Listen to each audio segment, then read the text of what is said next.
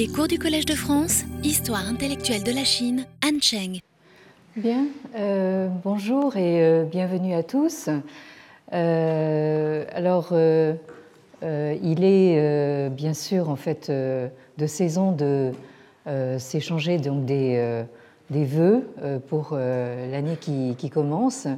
Et comme c'est un des rares rituels qui, qui nous restent, qui arrive à persister dans nos sociétés dites euh, avancées, euh, profitons-en. Hein. Donc euh, vraiment, tous mes voeux les, meilleurs pour une année plus sereine et, de meilleure santé aussi pour tout le monde pour 2017 et bientôt l'année chinoise du, du coq. pas le coq gaulois, mais le, coq chinois. Euh, donc, euh, quand on pense justement à ces euh, rituels, on se rend compte finalement que ce sont des, choses qui permettent justement de maintenir une certaine continuité. Parce que quelquefois, surtout dans l'époque que nous vivons actuellement, on se demande sérieusement dans quelle mesure ça a encore du sens de se souhaiter la bonne année au moment où on a à peine ouvert la bouche qu'il euh, se passe quelque chose de terrible dans le, dans le monde. Et on se dit, euh, tout ça c'est assez dérisoire, mais je pense qu'il faut continuer parce que précisément les, rites, et nous en avons beaucoup parlé l'année dernière, je crois que ça les Confucéens l'avaient assez vite compris, que les rites c'est vraiment quelque chose qui permet euh, de maintenir malgré tout une euh, certaine continuité dans, le, euh, dans la vie humaine. Alors, on aimerait pouvoir dire, à la manière des, Chinois de l'Antiquité, nous vivons sous le même ciel. Alors, pourquoi avons-nous autant de difficultés à partager la même terre? Alors cette notion d'un monde commun euh, sous le même ciel et d'une terre qu'on est censé partager, euh, nous avons vu euh, comment cette notion se constitue et se déploie dans l'Antiquité chinoise avec des modalités particulières et spécifiques, bien entendu. Alors, euh, le ciel euh, chinois, euh, nous l'avons compris, c'est, ce n'est ni le ciel des anges, ni le ciel des idées, mais c'est le ciel de la rotation des astres et de la succession régulière des saisons, en principe. là, nous commençons à voir que s'installe une sorte de désordre cosmique qui était vraiment le, la plus grande crainte justement des euh, gouvernants chinois. Euh, donc euh, ce ciel, c'est donc cette, évoque le mouvement circulaire donc de cette rotation des, astres, alors que la Terre est l'espace aménagé pour être rendu vivable et habitable et qui est schématisé, comme nous l'avons vu, par le carré, autant euh, que le ciel, lui, est circulaire. Alors le carré, quand on y pense, c'est la figure euh, géométrique euh, la plus stable qui soit.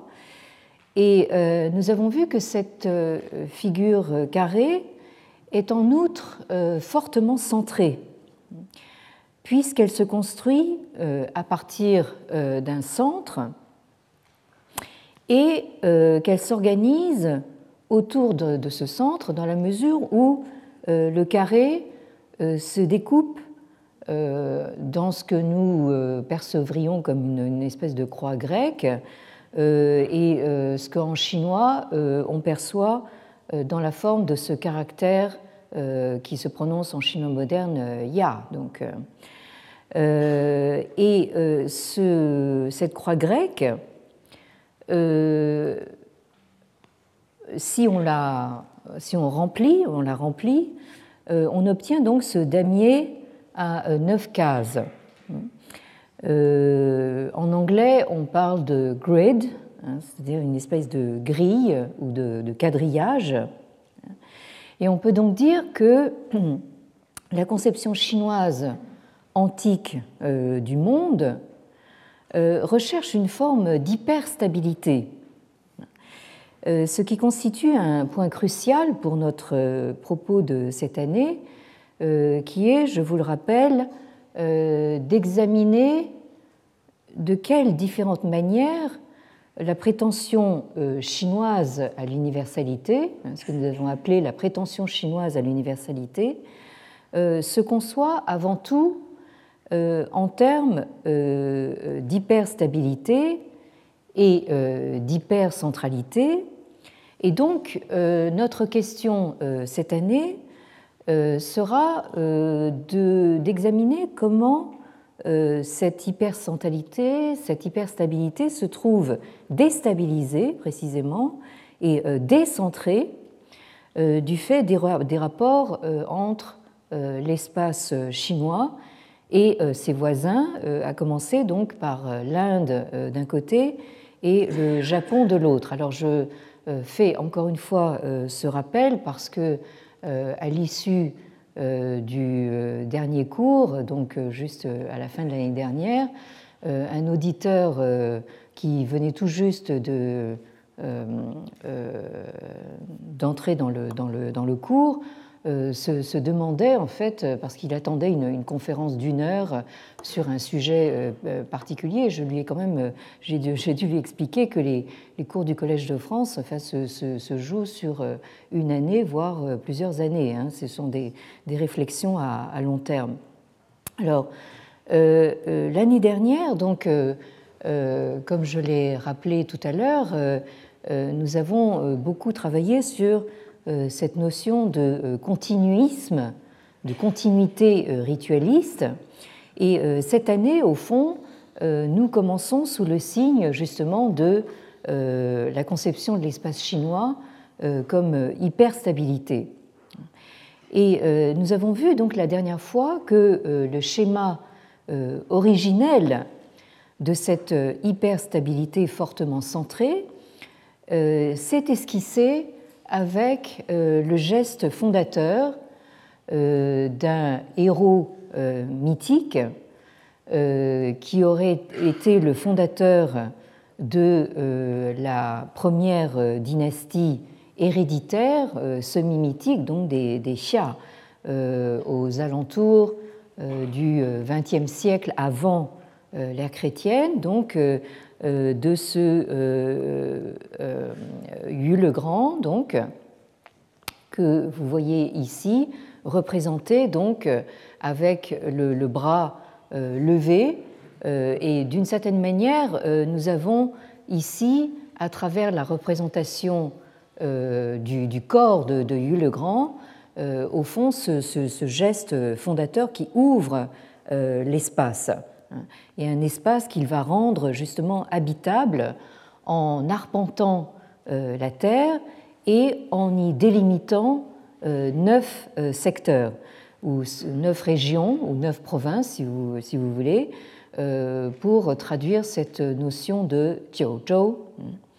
Alors, ce découpage, ce premier découpage géographique, il est dû justement à ce Yu le Grand, euh, qui a commencé par se signaler euh, en euh, domptant les eaux. Hein, donc nous avons quelque chose qui s'assimile un petit peu aux mythes qu'on trouve dans d'autres civilisations, donc des, grandes eaux, de l'inondation, du déluge, et donc d'un héros civilisationnel, mythique, qui vient donc dompter les, eaux.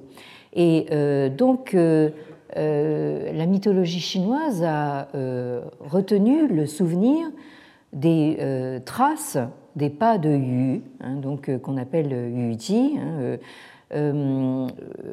qui, qui, sont en fait justement ces, des traces qui sont des tracés hein, de ces neuf secteurs sur la surface de, la Terre et qui ont euh, rendu donc euh, cette terre euh, habitable.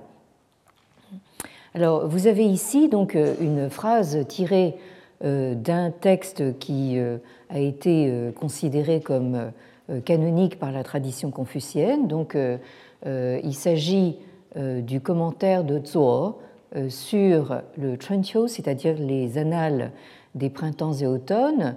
Alors, je rappelle rapidement que ces annales des printemps et automnes font partie du corpus des cinq classiques dits confucéens, donc euh, dans la mesure où euh, ce sont euh, des annales du pays de l'eau, c'est-à-dire le pays originel de Confucius, même si il est fort à douter que Confucius ait quelque chose à, voir dans la rédaction de ces annales, mais toujours est-il qu'il s'agit de ces annales du, pays de, de l'eau, euh, sur une période dont Confucius a connu une partie. Donc, alors, euh, euh, dans, ce Zhuan, donc ce commentaire de, de Zuo, vous trouvez la phrase suivante, donc Mang Mang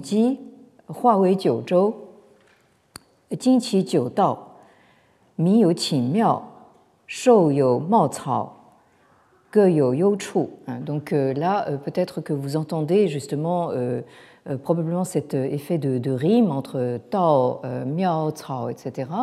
Donc,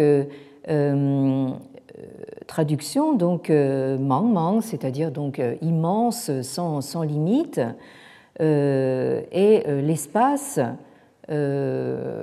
marqué par donc les Yuji, c'est-à-dire les traces de Yu le Grand.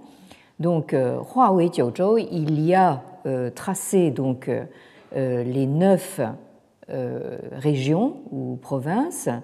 Il a ouvert donc, le réseau des neuf donc des neuf routes, hein, des neuf chemins ou des neuf circuits. Et donc, sous-entendu, grâce à ce geste fondateur, donc, le peuple a pu euh, donc euh, donc euh, littéralement avoir des habitations ou, dormir en, sécurité, et des, des donc des, temples pour pratiquer donc leur, leur culte, et les chaux, donc les animaux, ont pu avoir de, des herbages abondants donc pour pâturer.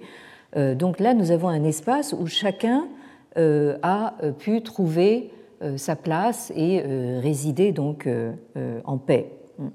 Alors, cette expression des traces des, pas de Hu va progressivement et par extension signifier tout simplement le territoire de l'espace chinois et désigne en fait ce découpage géographique donc euh, j'ai euh, appelé tout à l'heure les euh, Jiuzhou, les neuf régions ou les neuf provinces.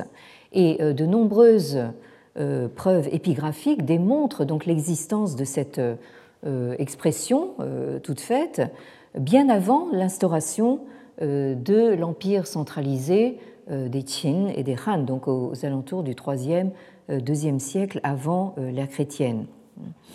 Et euh, nous avons donc un, des premiers textes qu'on peut considérer comme des, euh, textes géographiques de la Chine, qui s'intitule donc le Yukong, c'est-à-dire donc euh, le tribut de Yu le Grand, qui a été ensuite utilisé comme une sorte de manuel euh, pour, euh, ça c'est une dimension intéressante, pour le prélèvement de l'impôt. Parce que euh, pourquoi, au fond, est-ce qu'il faut aménager donc la, terre, y tracer des, routes, des voies, des circuits Pourquoi découper l'espace hein?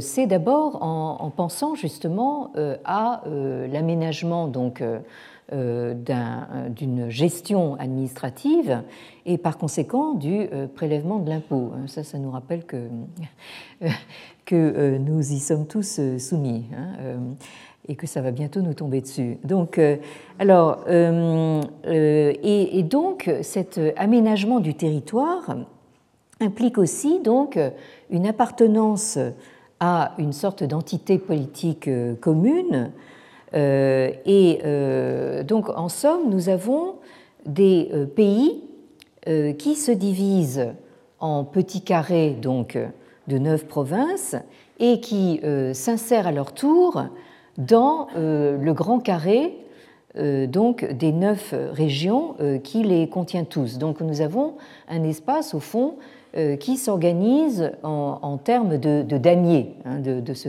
quadrillage en carré de, neuf cases.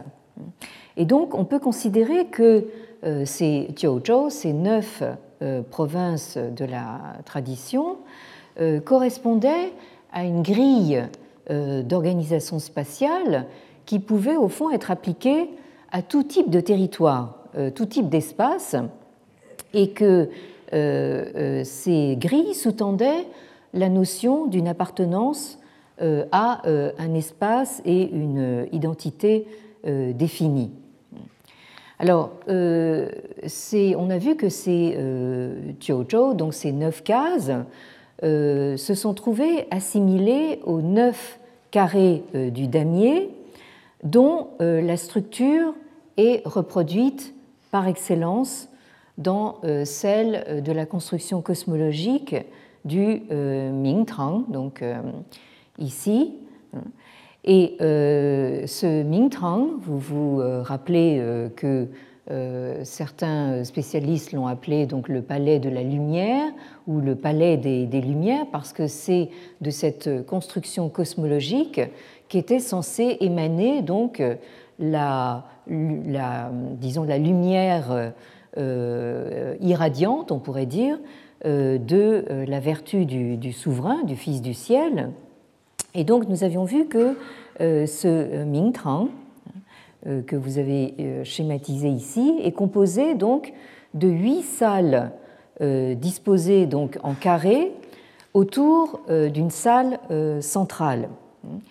Et selon le schéma euh, cosmologique décrit euh, dans euh, certains traités ritualistes d'époque Han. Donc là, nous sommes au tournant de, la chrétienne. Donc, selon ce schéma, le Fils du ciel est censé se déplacer d'une salle à l'autre, donc de manière circulaire. Il y a une circumambulation d'une salle à l'autre selon l'ordre euh, de succession des mois et des saisons. Et c'est donc de ce Mingtang que le Fils du ciel proclame euh, la nouvelle lune, euh, en faisant ainsi de cette circumambulation une véritable symbolique, si j'ose dire, cosmopolitique. Alors cosmopolitique, à ne pas confondre avec le cosmopolitisme dont nous parlerons ultérieurement.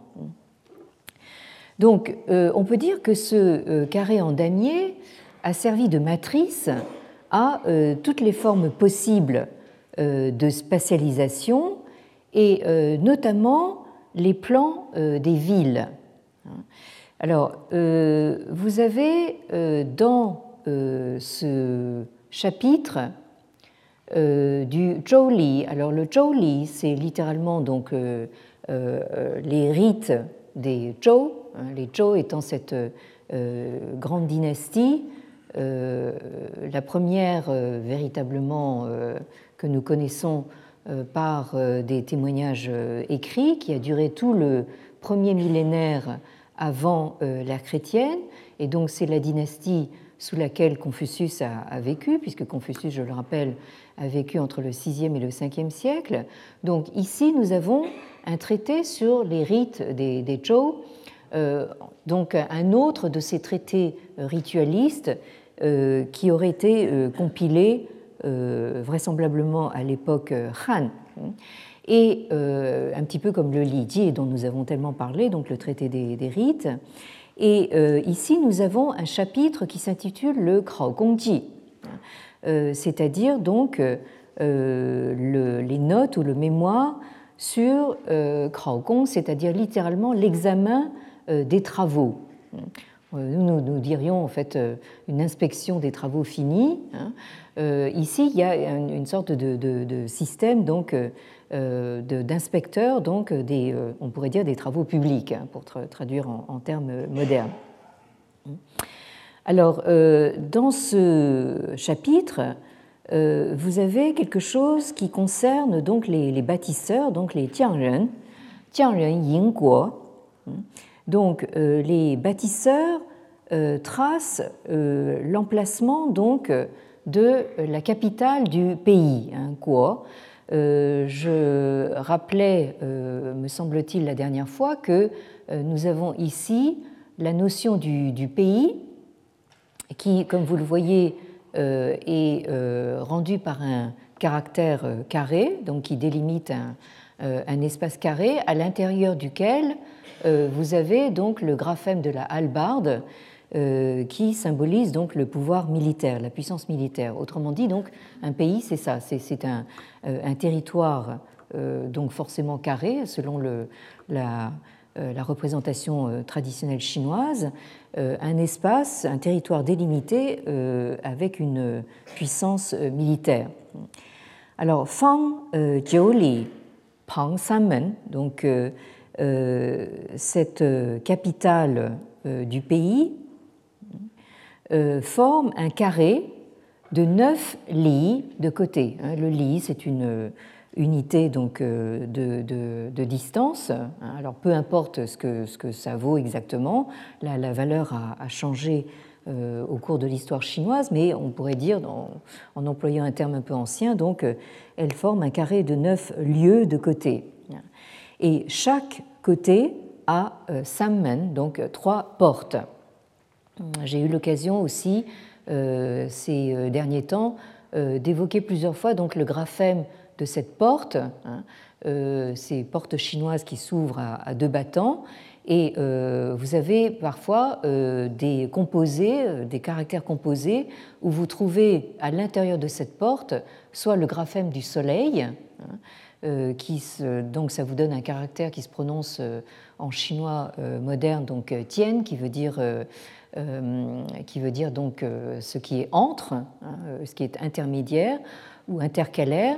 Et nous avions vu également donc un caractère composé avec au milieu de, la porte donc la figure du, du, roi, hein, donc les trois traits horizontaux reliés par un trait vertical, et ça désignait donc ces mois intercalaires justement de, du schéma cosmologique dont nous avons euh, parler. Donc le, roi qui, se, euh, qui, apparaît dans l'entrebâillement euh, de la, de la, porte, c'est précisément donc l'évocation de ces, de ces mois intercalaires où le roi réside dans la salle centrale donc du Mingtang, de la, du palais de, la lumière.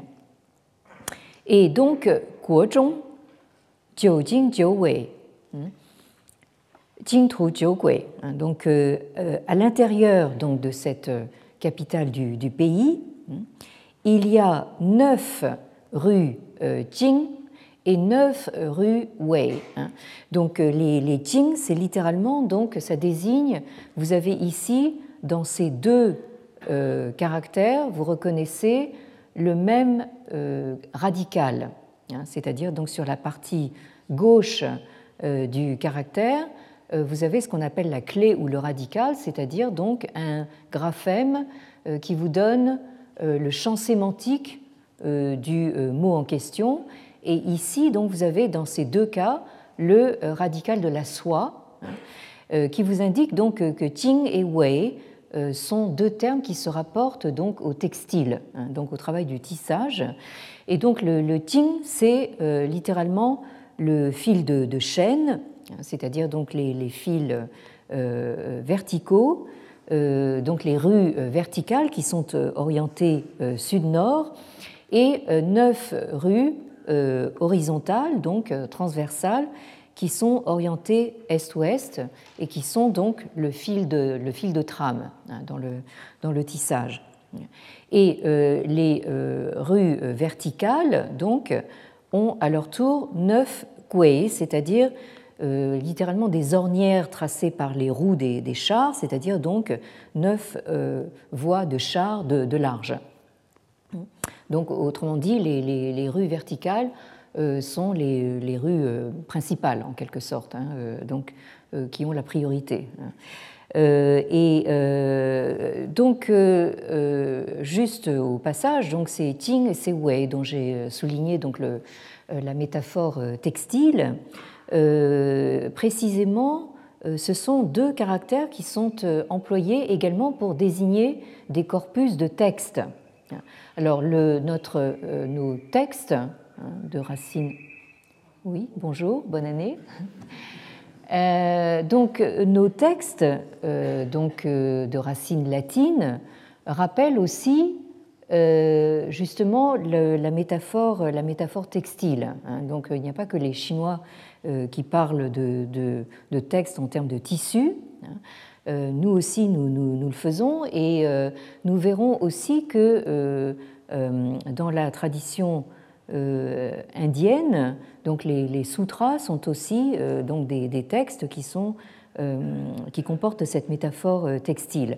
Donc les, les les fils de, de chaîne, sont donc les textes qui sont considérés comme principaux, fondamentaux, canoniques, et les wei, les fils de trame, sont les textes apocryphes qui viennent s'entretisser justement dans, dans les euh, les textes principaux, les textes canoniques. Alors notre, notre texte ici continue en disant donc euh, euh,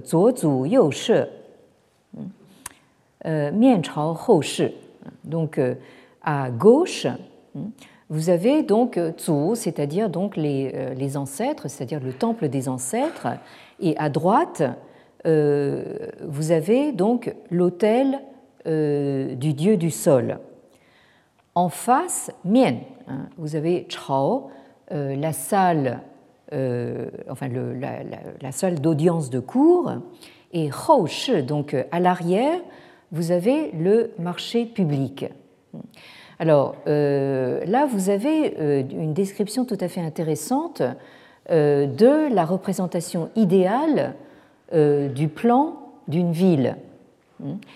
alors, euh, ici, il faut euh, préciser que le texte se place donc du point de vue donc, du Fils du ciel ou du souverain, hein, euh, s'il s'agit donc du souverain d'un pays. Hein. donc le souverain, quand il donne audience, et là je pense qu'il faut faire appel donc à un, schéma, donc vous avez ici un schéma ancien, et euh, ici, vous avez la, reproduction donc, euh, euh, schématisée. Donc, vous avez toujours votre damier à 9 cases.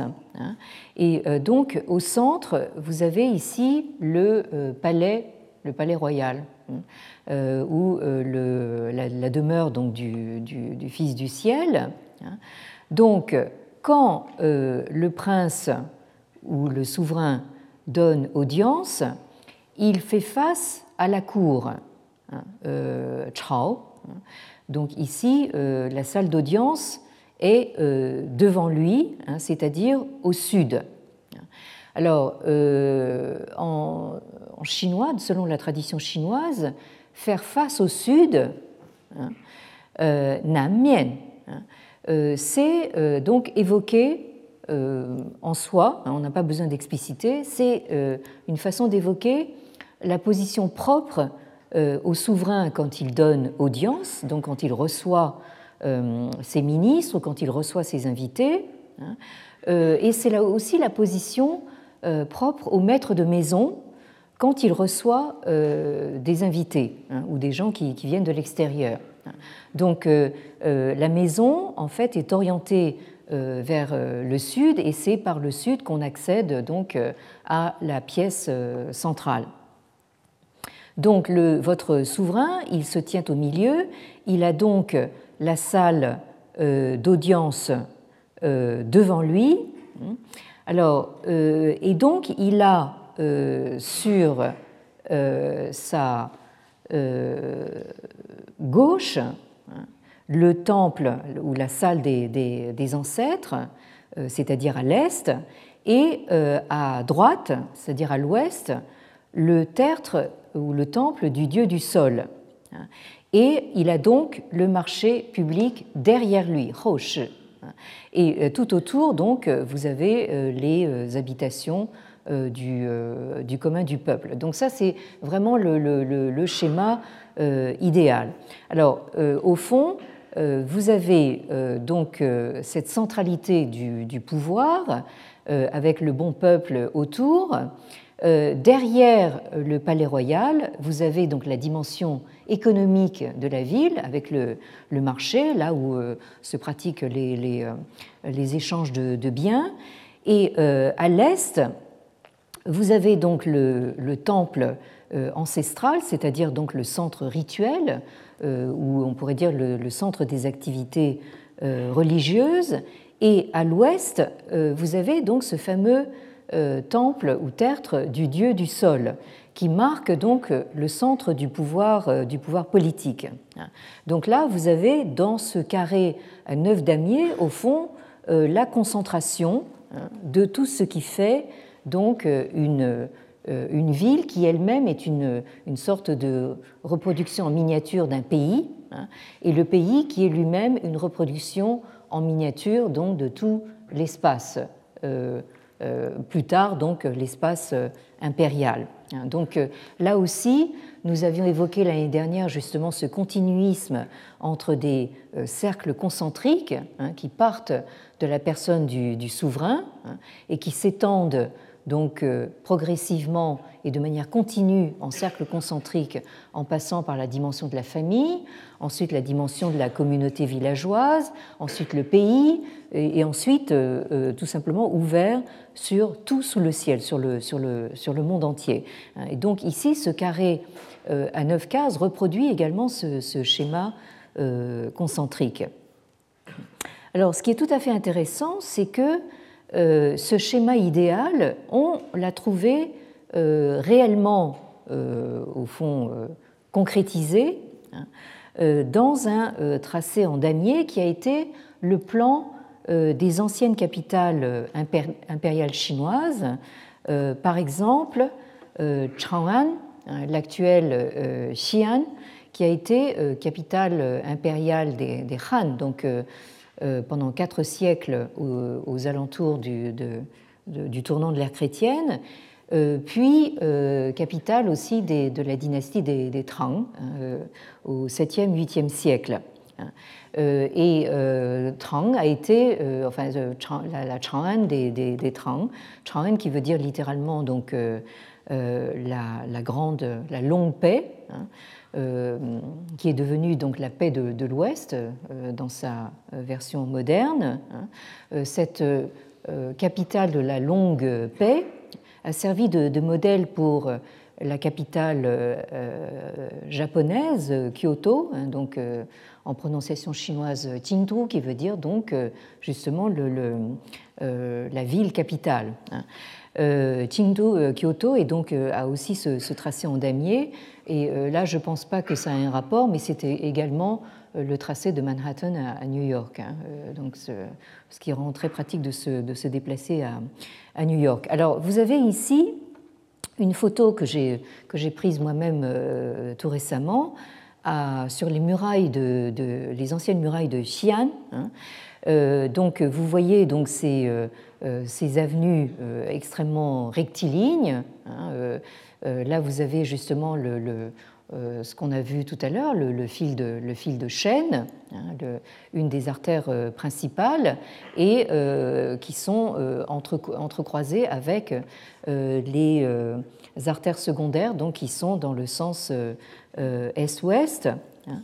Et euh, sur les murailles actuelles de, de, Xi'an, vous avez justement le rappel euh, du, tracé ancien. Hein. Mais vous voyez que dans la ville moderne, il y en a une, sorte, une, sorte de, souvenir. Hein. ici, de même, vous avez donc ce, tracé en carré.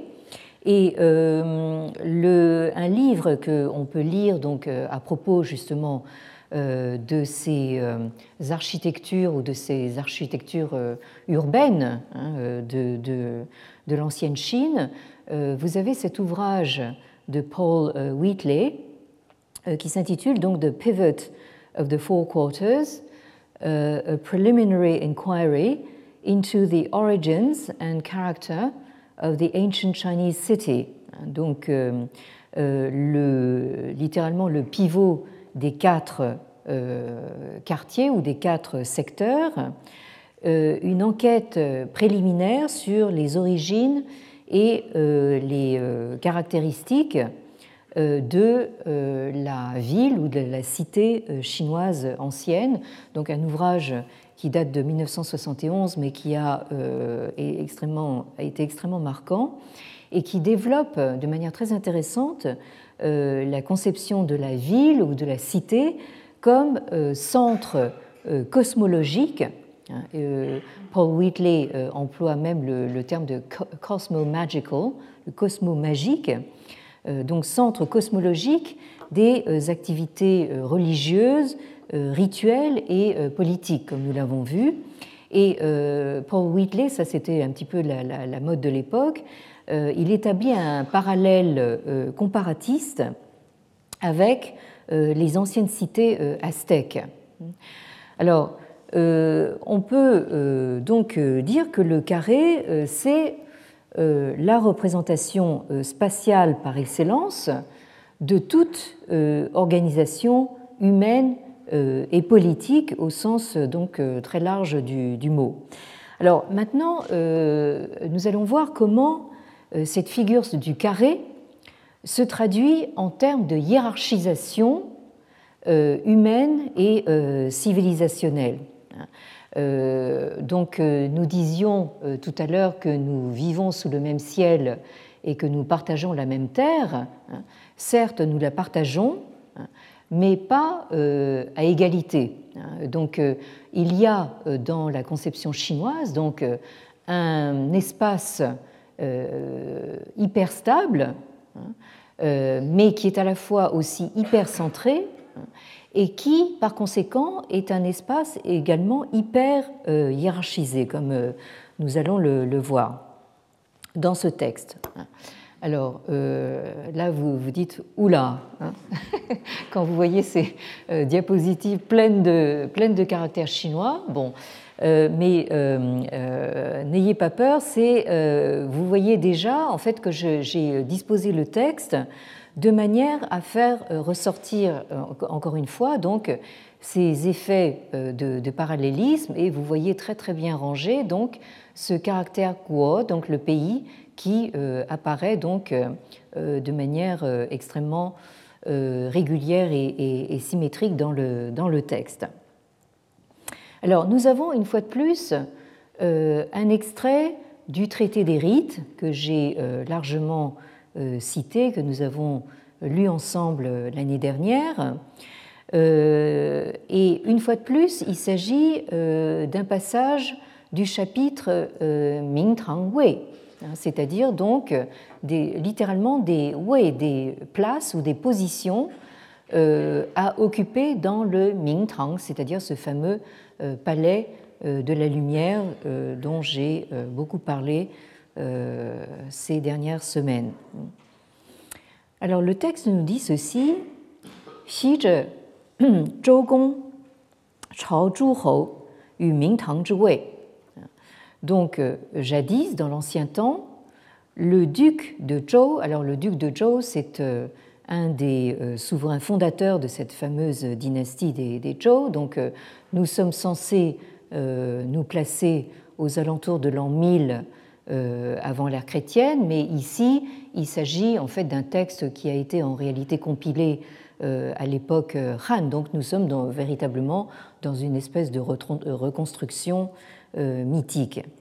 Donc, euh, euh, dans l'ancien temps, le duc de Zhou, Chao, donc, recevait en audience de cour les Zhuhou, c'est-à-dire les princes feudataires. Nous dirions, si nous nous référons donc à notre système médiéval, donc que au fond le fils de le, duc de, de Zhou, c'est le le suzerain et euh, les princes feudataires, ce sont les, euh, les vassaux. Hein. Mais enfin bon. Donc le duc de Zhou recevait en audience de cour les princes feudataires et euh, chacun à sa place hein, dans le Wei, dans le Mingtang. Donc ici, il s'agit de développer ce que veut dire donc le chacun à sa place. Alors, Tianzi Fu Fu Yinan Xiang Li. Donc, le fils du ciel, littéralement, est adossé euh, aux euh, des euh, fous, ce sont des, des haches, c'est-à-dire donc il est adossé à un paravent qui est décoré de haches. Hein, donc c'est un petit peu le rappel justement de la hallebarde comme symbole de puissance militaire. Donc il a derrière lui le, ce paravent décoré de, de haches et il lit, il se tient debout, euh, Xiang, c'est-à-dire donc face au sud. Donc là, euh, dorénavant, vous comprenez que euh, c'est la euh, position privilégiée donc du souverain de faire face au sud.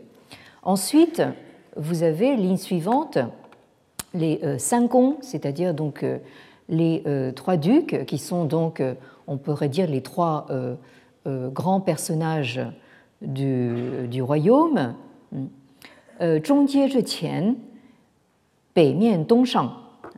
Donc les trois ducs euh, se tiennent devant euh, l'escalier ou les marches centrales et euh, ils font face au nord. donc ça c'est logique parce que donc les, trois ducs ce sont donc les, trois grands ministres, personnages principaux du royaume qui se tiennent devant les, marches, autrement dit donc le, souverain, lui, se tient sur une espèce d'estrade, et donc il faut, il faut monter donc, euh, euh, pour euh, y accéder. Et les trois ducs se tiennent au bas des, marches et ils font face au nord, c'est-à-dire que en fait, ils font face au, souverain. Donc ils sont dans, dans l'autre sens, ils font face au nord par rang de précédence à partir de l'est. alors, Ensuite, euh, les Zhuhou Wei, Dong, Shang. Donc, euh, ensuite, vous avez euh, toute la hiérarchie justement des, vassaux. Hein. Donc, on va passer par. Nous avons ici des traductions conventionnelles. Hein. donc, nous sommes passés par les, ducs. Ensuite, nous avons les marquis, les comtes, les vicomtes, les barons. Hein. donc là, vous avez la reprise, enfin, d'une euh, terminologie euh, qui nous est familière, mais c'est une, façon assez conventionnelle de traduire ces, grades hein, parmi les, les, vassaux. Donc les places des marquis étaient à l'est de ces marches, euh, face à l'ouest, donc eux ils, sont sur le côté face à l'ouest, par rang de préséance à partir du nord. Vous, allez voir, je, vous montre tout de suite un, schéma qui, euh, qui vous paraîtra plus clair. Donc les pays des, des comtes, euh, euh, Zhu Bo Zhi Guo, Xi Jie Zhi Xi, Dongmian Bei Shang, hein, donc les pays des comtes étaient représentés à l'ouest des marches, hein, faisant face à l'est par rang de préséance à partir du nord. Dong, donc euh, les pays des vicomtes euh, se tenaient à l'est de la porte, faisant face au nord par rang de préséance à partir de l'est. Et enfin, donc. Donc les pays des barons étaient représentés à l'ouest de la porte, euh, faisant face au nord par rang de préséance à partir de l'est. Alors là, je vous montre tout de suite en fait le schéma. Donc vous avez là aussi euh, un schéma qui se présente en, carré. Donc vous avez au centre le euh, Tianzi, donc le fils du ciel, le roi, le souverain, enfin donc le, chef en, gros, donc le, prince. Ensuite, euh, qui est seul sur son estrade centrale, hein, et c'est cette estrade donc comporte évidemment des, marches. Donc euh, vous avez le Fils du ciel qui fait face au sud, et en face de lui, donc, vous avez les, euh, trois ducs ici, qui sont schématisés ici, euh, qui se tiennent au bas des marches et qui font face au nord. Et ensuite, vous prenez donc les vassaux par rang donc, de, de, de, de, grades. Hein. Et vous avez donc à l'est hein, les marquis, à l'ouest les comtes, à l'est de, la porte les, les vicomtes et à l'ouest de la porte les barons. Hein. Donc tout ça, donc euh, dans euh, ce euh, carré, carré extérieur représenté par les vassaux. Enfin, carré extérieur, mais vous allez voir que à l'extérieur de ce carré, il y a ce qu'on appelle donc les tribus non chinoises, les tribus non civilisées, c'est-à-dire les tribus barbares. Alors le texte continue, je reviens donc à mon texte. Euh, nous en sommes ici. À partir de là, vous avez le détail de ces euh, tribus considérées euh, comme non civilisées et dont on va voir qu'elles sont en dehors donc du carré formé par le fils, par le souverain et ses vassaux autour de lui. Alors vous avez d'abord les Jiuyi Zhiguo, ici, Zhiwai, Ximian Beishang. Donc les pays des neuf tribus barbares Yi étaient représentés à l'extérieur de la porte de l'Est, faisant face à l'Ouest, par rang de préséance à partir du nord. Euh,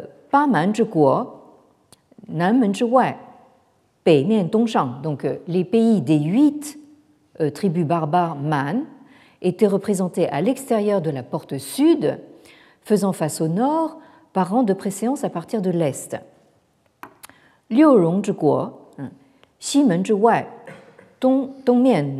Donc les pays des six tribus barbares Rong étaient représentés à l'extérieur de la porte de l'ouest, faisant face à l'est, par rang de préséance à partir du sud.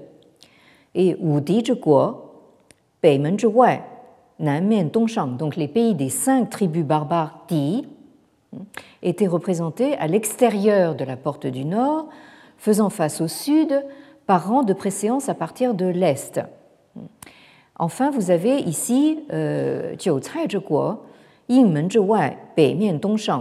les pays des neuf euh, territoires d'apanage, c'est-à-dire donc des territoires les plus éloignés de la, capitale, étaient représentés à l'extérieur euh, de la porte Ying au sud, faisant face au nord par rang de précédence à partir de l'est, et enfin, vous avez euh, Si euh, Zhi. Donc, euh, les peuples des quatre, enfin les chefs des quatre passes, littéralement, venaient à la cour seulement pour annoncer leur avènement. Donc là, ce sont vraiment enfin, des, gens qui sont complètement à l'extérieur du système et qui n'apparaissent qu'épisodiquement à la cour. Euh, uniquement quand euh, les, règnes changent. Et enfin, la phrase finale, donc, Ci Zhou Gong Ming Tang Zhi Wei Ye, euh, Ming Tang Ye Zhe, Ming Zhu Hou Zhe Zun Bei Ye. Ainsi se présentaient les places ou les positions dans le Mingtang, dans le palais de, lumière du duc de Zhou, et on l'appelait Mingtang parce qu'il rendait lumineux, hein, il, rendait, il rendait lumineuse ou claire Ming, euh, euh, qui veut dire la lumière, donc, euh, il rendait lumineuse la hiérarchie entre les Zhuhou, hein, c'est-à-dire les princes feudataires. Hein. Zunbei, ça veut dire donc littéralement soit en position élevée, soit en pei en position basse, hein, donc ce qui veut dire une, une hiérarchisation.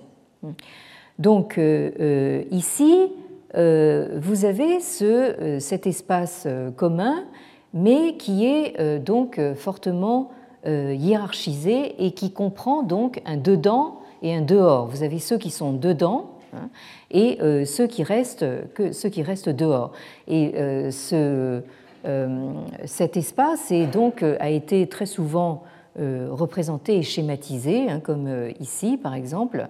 Vous avez ici Titu, c'est-à-dire donc la, la capitale impériale et ensuite donc vous avez les euh, euh, territoires des vassaux qui se répartissent comme ça donc aux quatre Orients. Et vous avez ici aussi une autre représentation, donc avec ici au centre Wangcheng, donc la, capitale royale, ou Wangji, le, le, domaine royal, et l'espace qui se déploie donc plus ou moins en carré donc autour. Alors, Maintenant, ce qui va nous intéresser, c'est justement la façon dont cette euh, centralité chinoise traite donc la périphérie, euh, ce qu'il y a, ce qu'on rejette dehors. Euh, parce que ça, c'est quelque chose qui va intervenir de manière extrêmement importante dans notre propos à venir, c'est-à-dire donc dans la façon dont les Chinois ont envisagé donc euh, les euh, espaces euh, au-delà justement de cet espace, de cet espace chinois fortement centralisé. Hein. Comment est-ce que la Chine, au fond, a perçu donc les espaces voisins hein, qui n'étaient pas considérés comme voisins, qui étaient considérés comme au-delà, hein, comme en dehors. Alors, vous avez donc euh, cet autre texte du traité des rites euh, qui parle précisément de, cela. Donc, euh, ce texte est tiré du chapitre Wangzhi, c'est-à-dire donc justement des institutions royales. Alors, pour justement la royauté, ensuite donc l'empire chinois, hein, euh, il est important justement euh, d'abord de poser le centre hein, et ensuite euh, de faire son chemin vers la, périphérie jusqu'à aller au-delà justement même des délimitations de cet espace civilisé qu'on appelle justement ce que vous avez en premier, donc les Zhongguo. Alors Zhongguo, je l'ai rappelé à plusieurs reprises, euh, c'est la façon dont la Chine se désigne actuellement. Hein. On, l'appelle le, pays du milieu. Euh, les euh, Occidentaux aiment beaucoup employer l'expression l'empire du milieu. Hein. Mais à l'époque, Zhongguo, ce sont en fait les, pays du centre, hein, les pays de cette centralité chinoise, par opposition à ce que vous avez tout de suite après, c'est-à-dire les Zhongyi, c'est-à-dire donc les Zhong et les Yi dont euh, euh, qui font partie justement de ces euh, tribus barbares qui ont été nommées dans le passage que nous venons de, lire. Donc, et qui désigne un peu par synecdoque, au fond, donc les barbares dans leur entier. Donc, les pays centraux et les barbares, les Rongyi, constituent donc ou Fangzhemin, Hein, c'est-à-dire constituent les peuples des cinq directions, autrement dit donc des quatre orients plus le centre. Donc au fond, vous avez euh, les euh, Zhongguo, c'est-à-dire les pays du euh, centraux qui sont au centre, et les barbares qui sont aux quatre orients à l'extérieur euh, et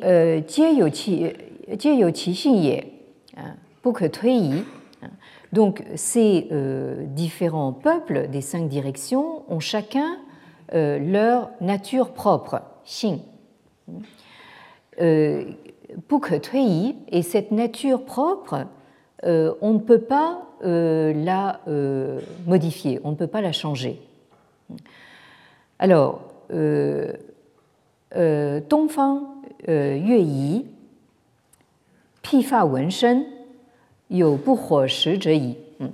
donc les peuplades de, de l'Est, hein, donc les barbares de l'Est, on les appelle Yi.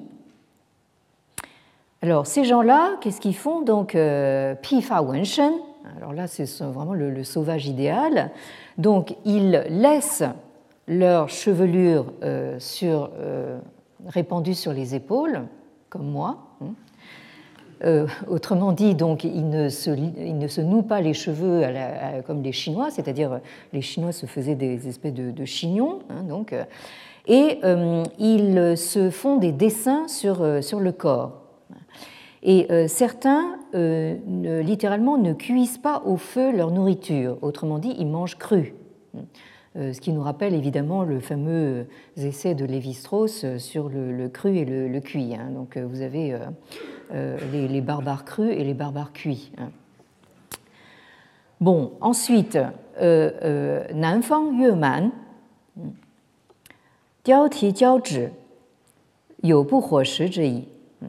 alors, les peuplades du sud sont appelées man. Euh, alors là, j'attire votre attention, c'est peut-être un peu, euh, il faut avoir de très bons yeux, mais vous avez euh, le, radical de ce caractère assez compliqué qui se situe ici en bas du caractère. Hein. Et ce radical, c'est le radical de l'insecte. Hein. Euh, et euh, donc c'est un peu le, champ, sémantique, si, si j'ose dire. Le, ce sont toutes les bestioles qui, rampent, hein, ce qu'on appelle en anglais les creepy crawlies, enfin tout, ce, qui, euh, tout, ce, qui est, tout ce qui est insectes, vers de terre, etc. Bon, donc ces barbares du Sud sont censés évoquer ça, hein, donc des espèces d'insectes rampants. Et euh, je rappelle aussi que euh, ce caractère euh, intervient donc dans le composé en chinois moderne Yeman, hein, qui veut dire sauvage. Hein, quelqu'un de hein, tout ce qui est Yeman, c'est vraiment la nature sauvage. Donc ces peuples du sud qui s'appellent Man, donc eux ils se tatouent le front. Et alors là, euh, hein, euh, là nous avons euh, une expression, on ne sait pas trop comment l'interpréter, littéralement, ils croisent leurs pieds. Hein. Donc là, est-ce que ça veut dire qu'ils, ça c'est une des interprétations possibles, qu'ils dorment tête bêche Tête bêche, ça veut dire donc dormir donc euh, on, est, couché côte à côte, mais euh, en, sens inverse. Hein. C'est-à-dire que quand vous dormez tête bêche, en général, c'est pour euh, gagner de l'espace. Hein, donc, les, pieds de, l'un se, trouvent à la hauteur de la tête de, l'autre. Hein. donc, bien. Donc, c'est possible que. Bon, enfin, ils ont cette façon très bizarre de, de se tenir, en tout cas. et eux aussi, donc, ils mangent, enfin, certains d'entre eux mangent cru. Euh, alors, euh, nous continuons notre tour du monde des, barbares. Donc, euh, Yue Rong, donc Pifa Yi Pi, Yo Li Shi Yi. Donc, les peuplades de l'Ouest sont appelées Rong. Je rappelle que ça peut être maintenant un nom de famille en chinois, peut-être que quelqu'un dans la salle se reconnaîtra.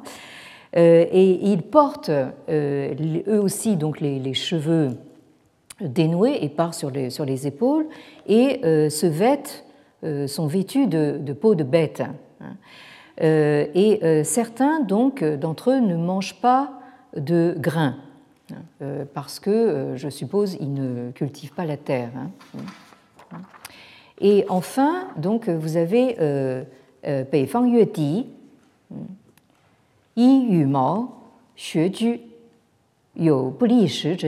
donc les euh, peuples du Nord sont appelés Di. Hein. Alors ici, euh, vous avez dans ce caractère euh, Di le radical qui se situe ici à gauche du caractère et qui est le radical du, chien. Donc là aussi, comment dire, allusion aimable donc à euh, la nature de ces, de ces gens du, Nord, donc, euh, qui vivent comme des, chiens. Euh, ils sont vêtus de plumes d'oiseaux et de poils d'animaux, hein, donc on peut supposer qu'ils se, ils se couvrent de, je sais pas, de duvet, de fourrure, de laine, et habitent dans des cavernes. Hein. Et certains non plus ne mangent pas de, de, grains, hein, comme leurs collègues de, de l'Ouest. Donc, euh, nous nous résumons donc euh, Zhongguo, Yi, Man, Rong, Di, Anju, He Yi Fu, Li Yong. Donc, euh, les pays centraux, hein, les Yi, les Man, les Rong, les Di, tous ont chacun à leur manière donc des habitations où ils se trouvent en sécurité, des aliments qu'ils trouvent à leur goût, même quand c'est cru, hein, euh, des vêtements euh, qu'ils trouvent confortables, même quand c'est des peaux de bête, et des commodités qu'ils trouvent euh, utiles et des instruments, des équipements adéquats. Ou Fang Zhimin, Yan Yu Putong, Shi Yu Putong, hein, alors ces peuples des cinq directions ont des. Alors, ça, c'est une indication intéressante. Hein, des langues qui ne communiquent pas entre elles, et euh, des euh, c'est-à-dire des goûts et des désirs qui n'ont rien en commun. Euh, da qi zhi, tong qi yu, dong fang yue ji, nan fang yue xiang, xi fang yue di di, fang yue yi. Pour faire en sorte que leurs intentions s'expriment et que leurs désirs se fassent connaître, donc il y a, on peut supposer, des intermédiaires qu'on appelle à l'est euh, des Ji, alors euh, allez savoir des messagers, euh, au sud des Xiang, alors Xiang ça veut dire imiter, alors peut-être, je ne sais pas, des, mimes, des, hein, imitateurs, à l'ouest des Titi, alors là, mystère complet, il semblerait que, que ce soit un, toponyme, hein, le, un endroit qui était renommé pour euh, euh, chanteurs et, comédiens. Donc là aussi, on communiquait peut-être par ce, moyen. Et euh, au nord, donc des yi. Vous avez ici le mot moderne qui veut dire donc traduction, interprétariat, interprétation. Hein. Et là, je suis obligée de m'arrêter là, mais nous, nous allons voir la prochaine fois ce dont il s'agit, hein, parce que là, nous nous disons ah enfin donc la Chine euh, a conscience d'une dimension polyglotte. Hein, nous nous approchons euh, vaguement d'une forme de cosmopolitisme, mais pas du tout. Hein, euh, vous allez être très déçus. Donc, à la prochaine fois. Merci et encore bonne année. Retrouvez tous les contenus du Collège de France sur www.colège-2-france.fr.